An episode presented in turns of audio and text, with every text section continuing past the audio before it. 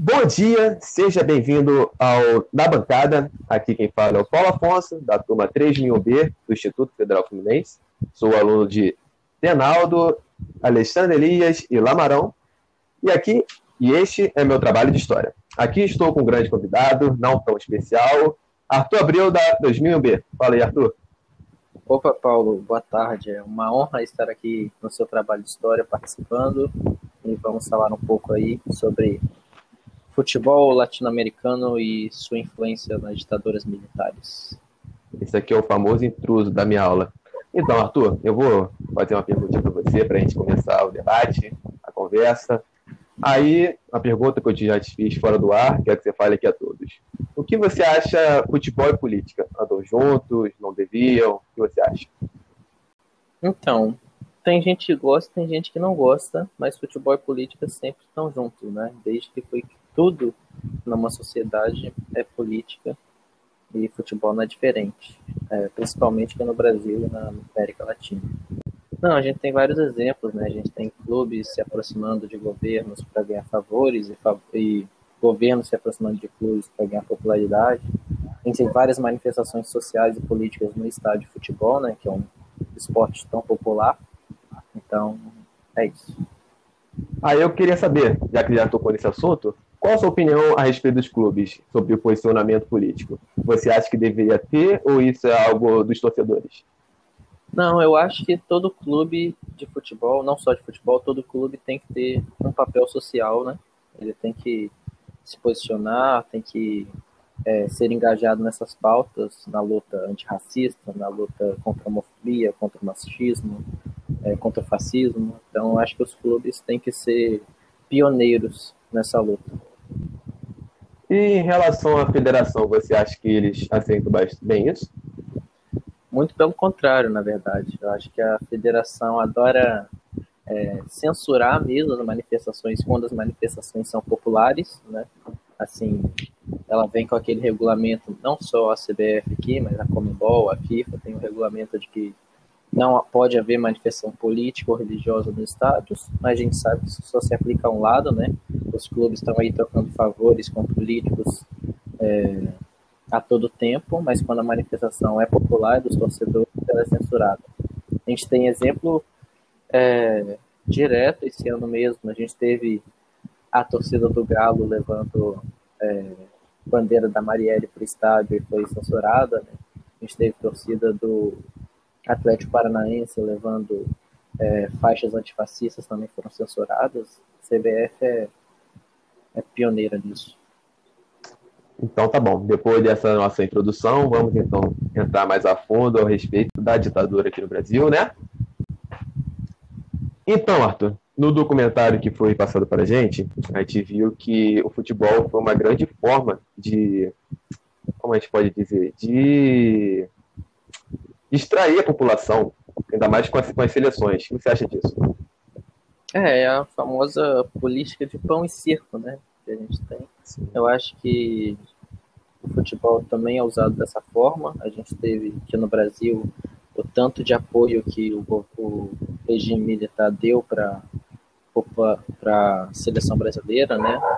A gente tem os cachorros latinos. A gente tem na Argentina a mesma coisa na Copa de 78 o Brasil campeão em 70 no meio de uma ditadura, né? A Argentina campeão em 78 no meio de uma ditadura. E não só nesses dois países, a gente pode falar do Chile, não com a seleção principal, mas principalmente com o Colo-Colo, que é o clube mais popular do Chile. Eles é, o Colo-Colo ganhou vários, vários títulos durante o, o regime do Pinochet. E enquanto isso, a Universidade de Chile, que era oposição ao regime, foi passou pelos piores momentos da sua história, futebolisticamente. Então, tem também o acontecimento de quando a, a, o regime militar do Pinochet marcou um amistoso entre a seleção chilena e a seleção da União Soviética no Estádio Nacional do Chile, que era usado como um campo de concentração mesmo, né? eles prendiam os presos políticos, torturavam, executavam no Estádio Nacional do Chile e a União Soviética foi convocada para um amistoso e ela falou que não ia jogar por causa do porque eu não ia jogar num lugar que prendia as pessoas dessa forma. Então, é, um gesto simbólico, a seleção chilena marcou um gol no campo vazio, sem contra nenhum adversário, para mostrar que eles estavam. É, eles tinham ganhado o jogo, um gesto simbólico, né? Depois ficou conhecido esse gol como o gol da vergonha. E depois, por causa disso, eles convidaram o Santos para participar de uma partida entre a seleção chilena e o Santos. O Santos acabou que goleou, acho que foi 6 a 0 para o Santos na seleção. Então, mais uma vez, a influência da, da política no futebol. E nesse meio, houve muita perseguição a personagens importantes, até mesmo o técnico da seleção, João Saldanha, foi perseguido cruelmente, foi até vigiado, e acabou caindo do cargo. E também um grande ídolo seu, Reinaldo, gostaria que você falasse um pouquinho sobre esse caso, o que você gosta. É, não, o João Saldanha, o caso foi é, é mais conhecido, né, a troca do João Saldanha pelo Zagallo, por causa do é, os posicionamentos políticos dele, teve perseguição ao Alfonsinho, né, do Flamengo, do Santos. É, temos vários personagens, né, um pouco depois dessa época de 70, mais para o final da década de 70, temos é, Sócrates e Reinaldo. Eu vou dar uma cornetada no documentário que não chegou a falar dessa parte do Reinaldo, mas tem um gesto muito marcante do Reinaldo na Copa de 78, que a Argentina foi campeão, que a gente viu no documentário, que a Argentina foi campeã, a gente viu no documentário que o Reinaldo foi convocado após fazer um campeonato brasileiro em 77 espetacular, sendo vice-campeão invicto. Essas coisas só acontecem com o Galo. Foi vice-campeão invicto, ficou 10 pontos à frente do São Paulo. E na final acabou perdendo nos pênaltis, porque o Reinaldo foi barrado de jogar a final. Mas ele fez um campeonato espetacular, foi artilheiro, média de mais de dois gols por jogo. Foi convocado para a seleção, para a Copa de 78 e na pré-eleição para o primeiro jogo contra a Suécia, o Geisel, que era o ditador no Brasil naquela época, chegou para o Reinaldo e falou é, que para ele não comemorar com punho cerrado, que era a comemoração é, gesto dele, né, simbólica dele, e disse a frase é cuida do futebol que política nós que fazemos. Reinaldo foi a primeira vez que ele, ele fala na biografia dele, foi a primeira vez que ele hesitou.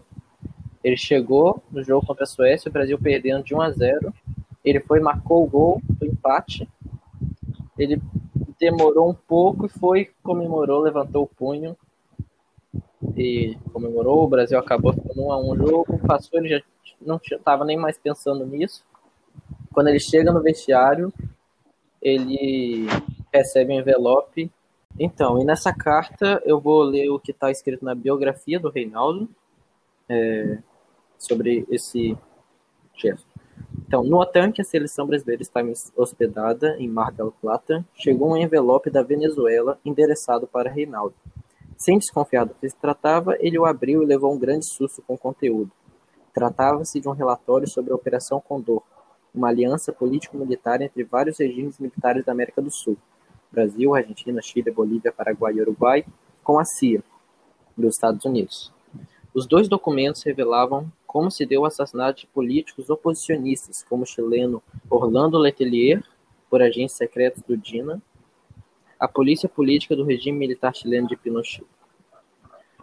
O relatório afirmava ainda que o acidente que causara a morte do ex-presidente brasileiro Juscelino Kubitschek decorrera de uma sabotagem, Além disso, o documento também revelava detalhes da cooperação nessas atividades entre a, o SNI no Brasil e da DINA no Chile. Abre aspas para Reinaldo. O documento estava em espanhol, não consegui entender tudo o que estava escrito. Fiquei apavorado. Estava com uma bomba em minhas mãos. Não sabia como lidar com aquilo. Por isso, guardei o envelope no fundo da minha mala e não mostrei para ninguém. Quando retornei ao Brasil, deixei o envelope com o músico Gonzaguinha, que era ligado ao movimento de esquerda nunca mais falei disso. Então isso mostra o tanto que, impact, que é impactante né, o gesto do Reinaldo contra a Suécia. E depois disso ele foi cortado da Copa de 78, mesmo sendo o autor do gol daquele jogo e sendo um dos principais nomes, ele foi cortado da Copa e nunca mais vestiu a camisa da seleção. Sempre querendo calar, né? Ele também mais um caso, o do Afonsinho, no Botafogo. ele foi um dos primeiros jogadores a bater de frente com a ditadura. Teve até o lance do Zagallo, o Zagallo pediu para ele cortar a barba, simplesmente porque o Zagallo achava que barba era coisa de comunista. Aí nessa intriga toda com o Botafogo, ele acabou no Laria e seguiu, mas sempre sendo perseguido. Então, aí a gente volta agora para a Copa de 70, porque aquela conquista, além de ser glamourosa, comemoramos muito, né? Nem estávamos vivos, mas ficavam, estamos felizes pelaquela conquista, acabou, na teoria, passando pano para a ditadura, porque os torcedores acabaram sendo meio iludidos, grande parte. Tá tudo bem, a conquista deu uma falsa, uma falsa ilusão para, para aquele momento vivido. Gostaria da sua opinião. Não, é aquilo, né? Sempre eles usam de uma conquista no esporte para tentar é, vincular de alguma forma o governo com a conquista futebolística, né? Sempre tentando é, se aproveitar, usar o futebol como palanque. E quando isso acontece de novo, não é censurado, ninguém aparece falando, não, não mistura futebol com política, pelo amor de Deus. Agora, quando é uma manifestação de outra pessoa, uma manifestação popular, eles vêm com esse discurso. É, isso sempre acontece, a gente vê no documentário que a gente está falando sobre, o Memória de Chumbo, na Argentina, quando a presa política na Argentina ela é levada para ver a festa do título, né? E ver todos comemorando mesmo o país passando por uma situação caótica de ditadura, de repressão, e ela percebe que na verdade eles não ganharam, quem ganhou foi o, os ditadores, foram os ditadores. Então, é isso. A estratégia utilizada aqui no Brasil e na Argentina foi parecida, de usar a Copa como um símbolo de que tudo está próspero, tudo está bem, tudo está bonito. E foi algo que, infelizmente, deu certo. Nesse meio da conquista dos dois, foram torcedores para a rua, foram gritar, foram comemorar, enquanto havia revolucionários sendo torturados. Ela fala que eles, na Argentina, essa senhora, eles, eles levaram ela nessa, nessa comemoração do carro e falaram: aqui você está vendo, eles não estão ligando para vocês. Eles não ligam para vocês. Vocês são exceção. E é, foi o momento que ela falou que abaixou a cabeça e ela ficou em pânico. E a gente pode ver que essa associação do governo com a seleção, ela acontece até os dias de hoje, né? A gente vê uns, uns amistosos atrás da seleção brasileira que foi passado numa TV estatal, numa TV, acho que foi na TV Brasil, foi passado, e o narrador mandando um abraço pro Bolsonaro que estava assistindo no camarote. Então. Grande ponto, grande ponto. Pois é. Grande ponto, porque é uma forma de. Uma forma de. Como eu falo? De influência do Bolsonaro. Você vê o Bolsonaro na eleição dele, ele vestiu umas sete camisas de time. Exatamente. Declarando-se torcedor. Do Palmeiras, Flamengo, diversos clubes, ele vestiu a camisa, falou, não, tamo junto. A forma, até hoje, o futebol é uma forma de ganhar é, eleitores. Exatamente. E também tem um caso que vale a gente ressaltar, não, tem, não é relacionado a futebol, mas diretamente à ditadura, na Argentina, que foi o caso da Mariana. Uma criança que foi raptada, foi tirada dos pais, teve pais mortos, os pais que ela nunca conheceu, e foi dada adoção aos militares. E passou, ela chegou aos 18 anos com a avó dela correndo atrás dela, que ela conseguiu descobrir que não era filha desses militares, que ela descobriu todo esse o bafafá que era que ela havia sido separada e coisa e tal, e isso foi escândalo na época, porque ela não era única, eram muitas crianças, muitos meninos, muitas meninas que tiveram os pais mortos, revolucionários, que estavam contra a ditadura, e foram separados. E acabaram indo para adoção. Não sei se você escutou isso, você leu? Não, inclusive virou filme, né, esse caso, essa luta da avó dela, acho que alguma coisa a ver com os olhos dela. É. E e é um negócio que mostra a crueldade mesmo do regime, né? Deles, além de matarem os pais, imagina o sentimento dos pais que sabem que, apesar, além deles serem mortos pelos, pelos seus inimigos, né? É, a sua filha ainda vai ser tratada e moldada por esses mesmos inimigos, ou seja, ela vai crescer pensando que os pais, na verdade, são os, os vilões da história. Né? Isso deve ser o, o psicológico ainda pior do que o sofrimento físico nome do filme é Por esses é, Olhos, por esses olhos, porque ela tinha os olhos muito claros. Isso ficou muito marcado. E foi algo que ela falou, porque ela falou que era uma confusão muito grande, porque ela cresceu com esses pais de adoção, e ela falou que sempre foi muito bem tratada, sempre foi muito amada. Então agora, já está com os 40 anos, 50, ela fala que é muito difícil ela acreditar que, ela prefere não acreditar que esses, pais dela tiveram relação com o assassinato dos verdadeiros pais biológicos. Porque para ela seria muito duro, sabe? Ela fala que depois desse, que ela descobriu isso, eles se distanciaram um pouco. Mas é aquele negócio, foi criado. Infelizmente, é, é uma confusão psicológica muito grande. É, é realmente bem, muito cruel, muito complicado. E aprofundando ainda mais na ditadura da Argentina, na, nessa formulação da Copa, houve uma guerra militar entre o exército e a marinha, pois o, o general Macera ele queria organizar a Copa.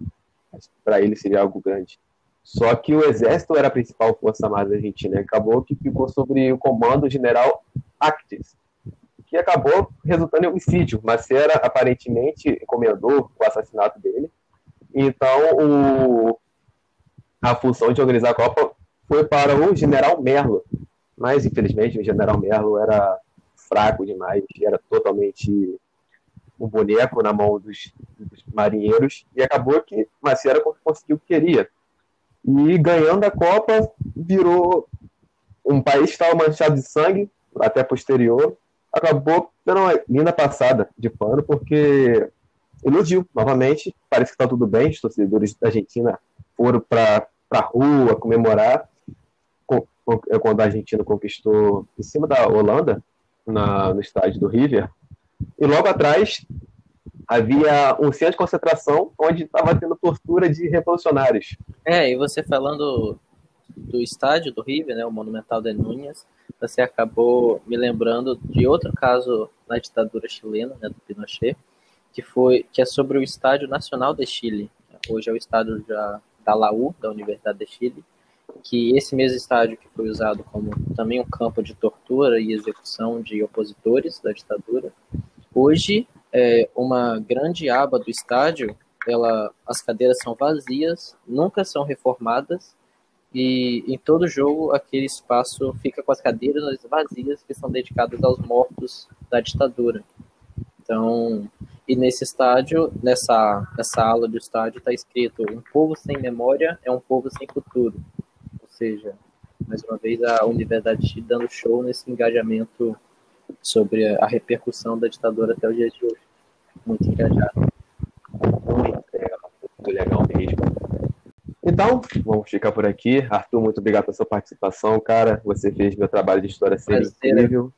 Gostei que você desse uma palavrinha. É participar aqui, falar de futebol é sempre muito bom. Falar do meu galo e do Reinaldo melhor ainda. Vamos torcer para as injustiças de 78, 77. Não vou falar 80 e 81, porque senão o dono do podcast vai ficar irritado. Mas tomara que essas injustiças com o Galo uhum. do Reinaldo sejam é, resolvidas uhum. agora nesse ano, com o título que está vindo. Muito obrigado. Um beijo para Lamarão, Denaldo e Alexandre que um estão nesse para... podcast. Foi um prazer. Fala de Rubro Negras. E apesar de toda essa crueldade na na ditadura. Podemos dizer que amanhã há de ser. Valeu, valeu, professores. A paz.